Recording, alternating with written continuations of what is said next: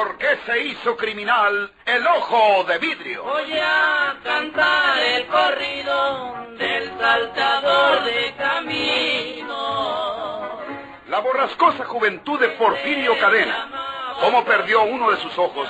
¿Y por qué tuvo que seguir la vida criminal perseguido por sus poderosos enemigos? Nueva serie campilana del escritor norteño, don Rosendo Ocaña.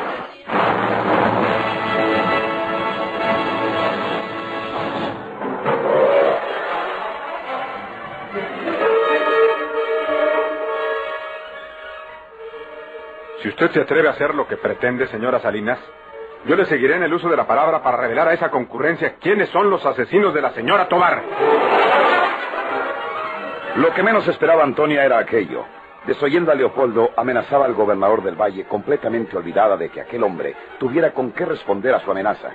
Ella y Leopoldo quedaron paralizados, electrizados, al escuchar el nombre de su antigua víctima en labios tan peligrosos. Jamás hubiera yo mencionado ese recuerdo si usted no me hubiera obligado a ello, señora.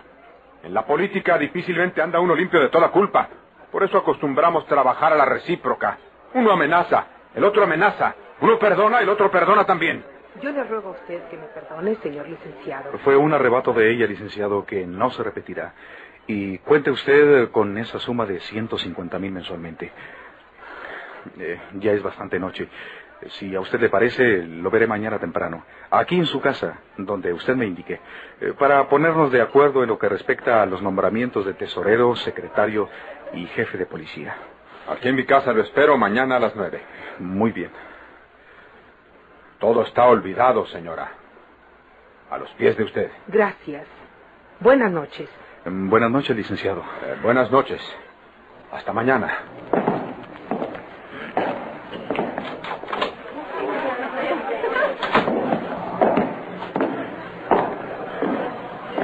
¿Cómo eres estúpida, Antonia? Somos un par de estúpidos los dos por habernos mezclado en política. La vida pública no puede ser para los que tenemos un crimen que ocultar.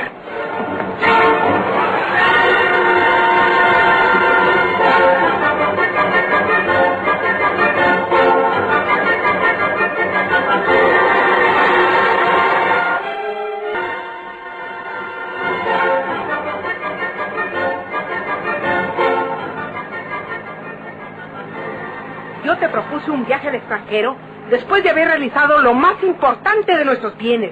Recuérdalo. Y yo respondí que eso semejaba a una fuga. No íbamos a participárselo a nadie. Para cuando supieran de nuestro viaje al extranjero, ya estaríamos muy lejos.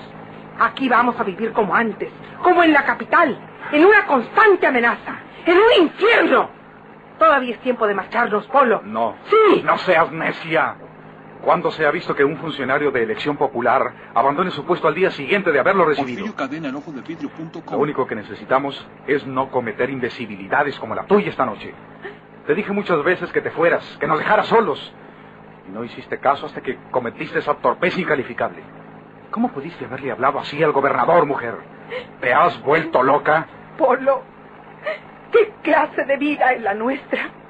¿Para qué hemos luchado y nos hemos expuesto tanto? ¿Dónde está nuestra esperanza de felicidad y de tranquilidad? Cálmate. En estos momentos es cuando menos debemos acobardarnos. ¿Por qué nos ha de extrañar que aquí en San Luis alguien sospeche que el accidente de Juan Otobar haya sido un crimen? El gobernador no está seguro de que nosotros la asesinamos. Solamente lo supone, soy cierto. Deja que pase un poco de tiempo. Deja que esté él satisfecho porque reciba lo que ambiciona de mi administración. Y yo lo convenceré de que la señora Tobar tuvo un lamentable accidente. Lo, más importante para nosotros es que ya no existe Porfirio Cadena. Ese hombre sí que constituía para nosotros una terrible amenaza. Porfirio sí que sabía que nosotros le preparamos el accidente de Juana Tobar. Tranquilízate. Recuerda lo que dijo el gobernador. Dijo, andamos a la recíproca. Uno amenaza y el otro amenaza. Uno perdona y el otro también perdona. Nosotros y el licenciado eh, ya nos hemos amenazado y perdonado. Y, y estamos en paz. Paz. llegará el día en que nosotros tengamos paz en torno nuestro.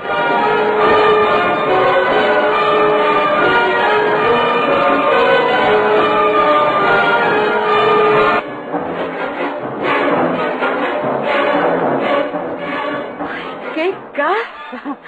¿Cómo quedó? Vino más gente de la que esperábamos. Sobre todo hombres. En política no se puede menospreciar a los amigos, hija. Alguien ha dicho que en política no se resta. Los amigos que supieron que aquí en casa iba a estar el nuevo alcalde, pues se dieron habilidad para estar con él. y se fueron con los mismos honores. Porque tú acaparaste a Apolo. Se encerraron en la biblioteca y tuvo que ir Antonia por él. ¿De qué hablaban, papá? ¿De qué habíamos de hablar, hija? Tengo más experiencia política que él y lo aconsejaba sencillamente. ¿Por qué no se despidieron de mí, Polo y Antonia? Tú andabas atareada atendiendo a otras amistades. La señora se sintió un poco mal, por eso fue a llamar a Polo. Me rogaron que los despidiera de ti. Yo me hallaba charlando con algunos amigos hacia el fondo del salón. Cuando los vi que se dirigían a la puerta de salida, me extrañó que no vieran siquiera para donde yo estaba. Se me figuró que iban de escapada. ¿Los demás también lo advirtieron? No huían de ti, hija. Polo eludía encontrarse con aquellos amigos que lo procurarían interesadamente. ¿Comprendes? Sí, papá. Me voy a la cama. Mañana me espera un día de intenso trabajo. Papá, ¿es verdad que Antonia era el ama de llaves de Polo cuando se casó con ella? Mm, Sí, estaba enamorado de ella y la hizo su esposa. No creo que esté enamorado de ella. ¿Qué sabes tú, hija? Sé bastante, papá. Porque he conocido el amor. Todavía te hiere aquella espina. Todavía. Bah, algún día te pasará. Algún día te casarás con un hombre que quieras. Tengo mala suerte en el amor, papá. Ya tú lo has visto. Cuando tropiezo con el hombre que me gusta, él se casa con otra o ya es de otra. ¿Por qué lo dices? Por nada. Buenas noches, papá. Buenas noches, hija. He estado engañado al creerme un hombre ambicioso, que ha conquistado sus ambiciones. Ahora veo que la ambición más cara de mi vida es la felicidad de mi hija, y no puedo verla dichosa.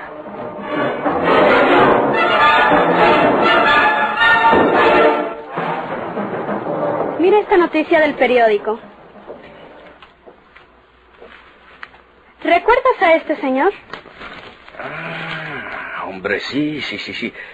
Este retrato es del señor Rosalinas, aquel que era perseguido por Porfirio Cadena junto con su mujer. Dos o tres ocasiones los vi hablando con el inspector Riverol. Fíjate lo que dice al pie del grabado. Nuestro presidente municipal de San Luis. Chihuahua, que pronto llegó arriba este amigo. Se lo voy a contar al inspector Riverol. La política así es, mujer. A veces sube uno rápidamente. Por eso yo no pierdo las esperanzas de llegar a ser un jefe policíaco.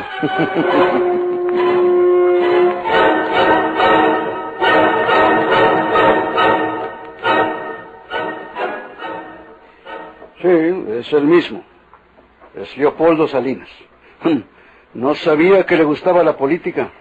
Debe tener patria entre sus paisanos para que tan pronto lo hayan hecho su presidente municipal de San Luis. Varias veces quiso asesinarlo Porfirio Cadena. Y a propósito de Porfirio Cadena, inspector, quiero decirle lo que hace tiempo me dijo mi mujer respecto a su muerte. Muy bien que sus restos se hayan perdido entre la corriente tumultuosa del río y sus escabrosidades, pero ¿qué se hizo el chaleco de mallas?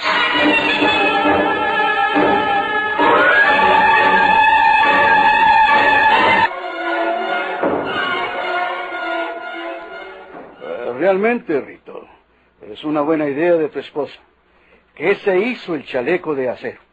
Se entiende que los restos de Porfirio Cadena pueden haber terminado deshechos entre la corriente del río al chocar con las rocas. Pero el chaleco de acero no puede haber corrido la misma suerte. Entonces, quiere decir que Porfirio no llevaba esa ocasión el chaleco de mallas. Siempre lo llevaba puesto, inspector. Ah, ya sé lo que quieres darme a entender, Rito. Pero ha transcurrido mucho tiempo para que Porfirio Cadena estuviera vivo.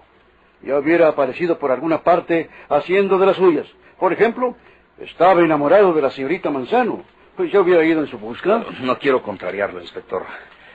Pero acuérdese que Porfirio quería simular que había muerto. Por eso mató al chofer aquel. ¿Se acuerda? Eh, ¿Sí? Él tenía sus planes. Quería que se descubriera el cadáver del chofer y que se hallara con él el ojo de vidrio que compró en cualquier parte para que la policía creyera que se trataba de él. Sí, todo eso es verdad, Rito. Pero también lo es que le falló su plan y que si hubiera hecho una cosa mejor, junto con el cadáver y además del ojo de vidrio, hubiera dejado el chaleco de mallas. No te quepa la menor duda de que Porfirio Cadena murió. El chaleco de acero puede haber desaparecido en la misma forma que el cadáver. Es decir, si encontramos algún día huella de esos restos, será porque tropecemos con el chaleco de acero. A todos nos conviene que así sea. Seguramente. Mire este periódico de San Luis, inspector. Mi vieja se lo encontró en el hospital donde trabaja. Ahí reciben los periódicos importantes de todos los estados. Mire usted a este señor, a ver si lo recuerda. Eh, ¿eh? ¿Cómo no? Es Salinas. Es Leopoldo Salinas. Caray, hombre. Es el nuevo presidente municipal de San Luis. No cabe duda que este hombre debe valer por allá.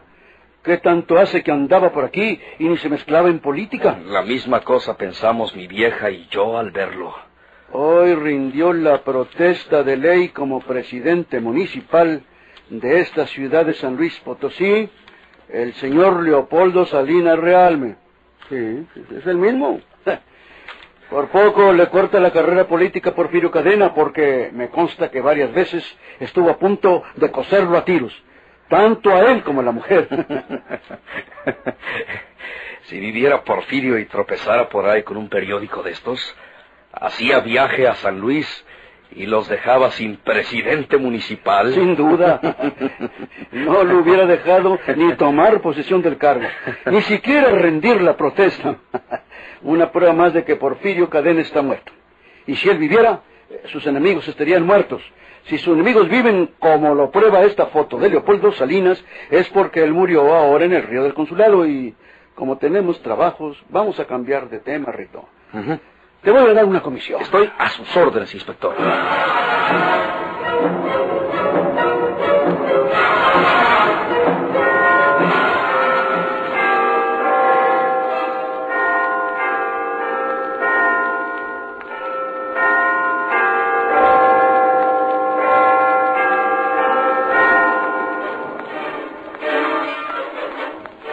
El tiempo fue deslizándose imperturbablemente. Ya la nueva administración municipal de San Luis llevaba algunos meses en sus funciones. El gobernador y el alcalde se llevaban muy bien. Leopoldo cumplía aquel compromiso de entregarle la elevada suma cada mensualidad. Solo tres personas lo sabían. El propio abogado Ramón Valles, Leopoldo y el tesorero municipal, que era hombre de todas las confianzas del gobernador Valles, ya que le había impuesto a Leopoldo el tesorero, el secretario y el jefe de policía municipal. Las familias de los dos funcionarios, a pesar de todo, también armonizaban perfectamente, al parecer.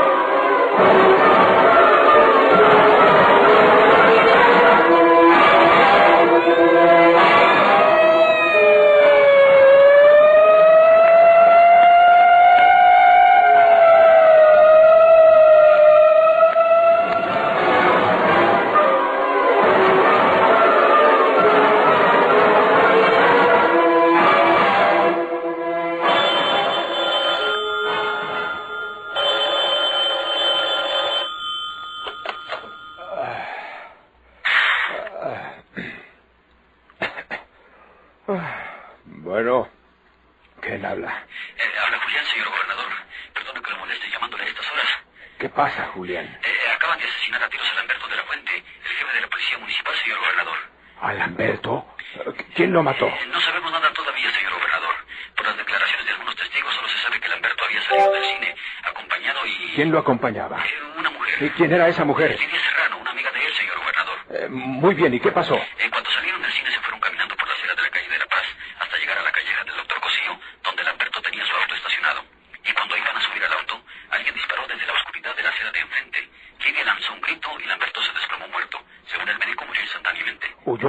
¿No el asesino? ¿No pudieron saber quién era? Lo andan investigando, señor gobernador. La gente que pasaba por la avenida, las personas que también acababan de salir del cine y que iban al mismo lugar a subir en sus autos, se aglomeraron en torno del cuerpo de Lamberto y se cree que esa confusión aprovechó el asesino para escabullirse por algún lado. La policía secreta investiga el asunto, señor gobernador. Muy bien. Que se me rinda un informe pormenorizado en la mañana a primera hora, ya sea aquí en casa o en el despacho de Palacio. Eh, sí, señor. Oye, Julián. Eh, dígame, señor gobernador. No digas que yo te indiqué, pero insinúales a los de la secreta que investiguen la posibilidad de que a Lamberto lo haya asesinado alguien de las confianzas de Leopoldo Salinas. ¿El presidente municipal? Sí, un empleado o amigo suyo, o algún pistolero empleado por él para el caso. Esa hipótesis la sigan hasta corroborarla. Eh, muy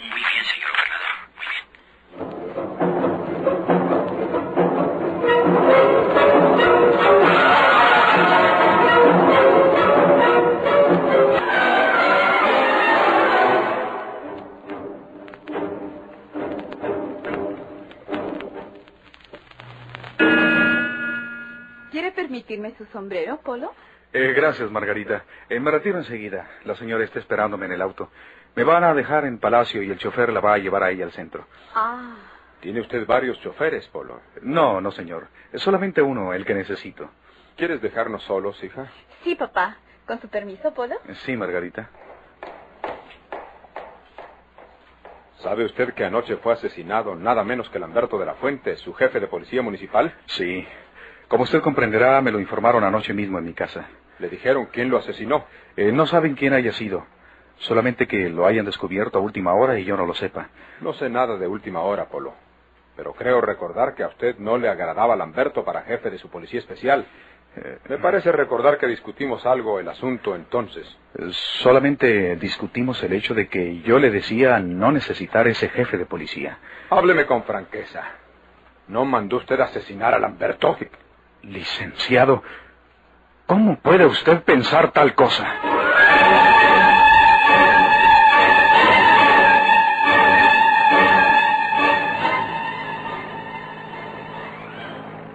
Margarita estuvo espiando que salieras de la casa para despedirte hasta la puerta del jardín. Sabía ella que yo me hallaba en el auto. Lo dije delante de ella cuando me pedía el sombrero. ¡Qué atenciones! En vez de venir a saludarme al auto, te esperó a ti para coquetear de paso. No me gusta que tengas demasiada confianza con Margarita, Leopoldo. Antonia. Recuérdalo siempre.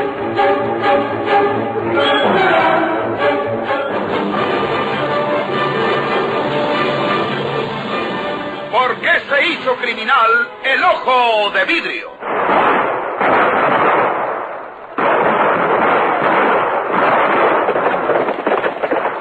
Muchas gracias por su atención. Sigan escuchando los vibrantes capítulos de esta nueva serie rural.